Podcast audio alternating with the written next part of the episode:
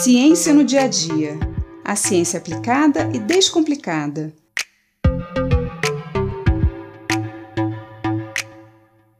No dia 8 de março, celebramos o Dia Internacional da Mulher. Por isso, teremos uma programação especial no Ciência no Dia a Dia. Durante esse mês, trarei histórias de cientistas cujas descobertas revolucionaram a ciência, mas que também enfrentaram grandes desafios e sofreram muitas injustiças, apenas por serem mulheres numa carreira ainda dominada por homens. Hoje eu trago a história de Alice Paul, a cientista que descobriu o tratamento para a hanseníase. A hanseníase é uma doença crônica, causada por uma bactéria chamada Mycobacterium lepra. Por isso essa doença é também conhecida como lepra. É bastante contagiosa e afeta a pele, os nervos periféricos, o trato respiratório e os olhos, e é mais comum em áreas quentes e úmidas, nas regiões tropicais e subtropicais. Alice Ball nasceu em Seattle, nos Estados Unidos, em 1892. Seus pais e seu avô eram fotógrafos, e foi daí provavelmente que nasceu a sua paixão pela química, de tanto que ela presenciava a revelação de filmes em sua casa.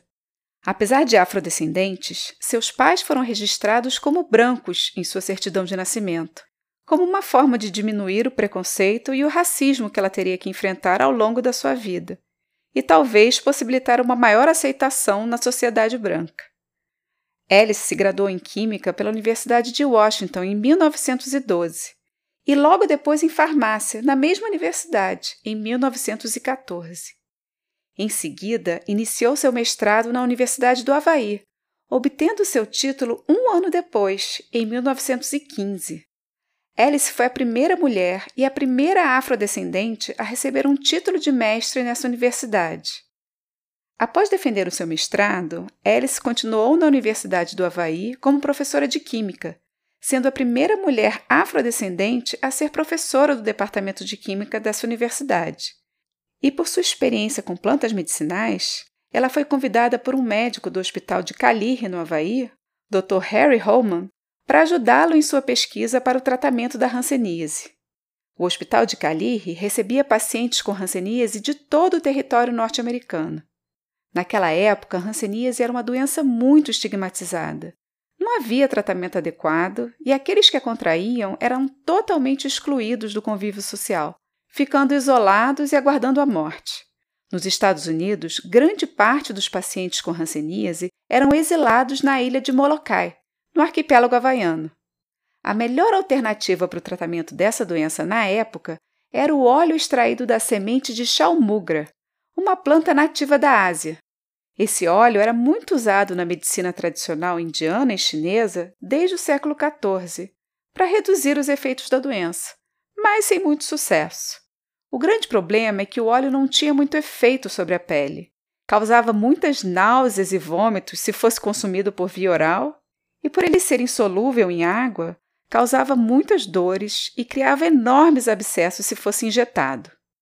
Vários cientistas em várias regiões do mundo estudavam essa substância, procurando uma forma de torná-la mais viável como tratamento. Mas foi Alice Ball, uma professora de química da Universidade do Havaí, de 24 anos, que, trabalhando nas suas horas extras, conseguiu identificar e separar os componentes ativos desse óleo e criaram uma substância solúvel em água e bem menos viscosa, injetável sem dor e facilmente absorvida pelo corpo. Essa substância foi utilizada como principal tratamento da hanseníase por muitos anos, até o desenvolvimento dos antibióticos nos anos 40. E esse método de separação química de substâncias é conhecido atualmente como método Ball, em sua homenagem.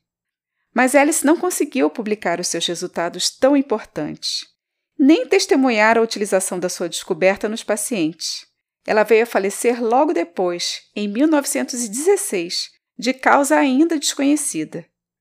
Nessa época, Arthur Dean, seu antigo orientador de mestrado e presidente da Universidade do Havaí, se apropriou dos seus resultados e publicou sua descoberta, passando a produzir o extrato de chalmugra em larga escala. Vários pacientes foram curados e Dean recebeu todos os créditos pela descoberta. E ainda nomeou a técnica de Alice como método Dean. Alice não foi sequer mencionada nas publicações e na repercussão de sua descoberta. Esse é mais um exemplo dos desafios e da falta de reconhecimento que muitas mulheres sofreram e ainda sofrem no meio científico. Essas histórias precisam ser contadas, para que assim possamos aprender com elas e não mais repeti-las. Eu sou Mariana Guinter, bióloga e professora da Universidade de Pernambuco, e esse foi mais um Ciência no Dia a Dia.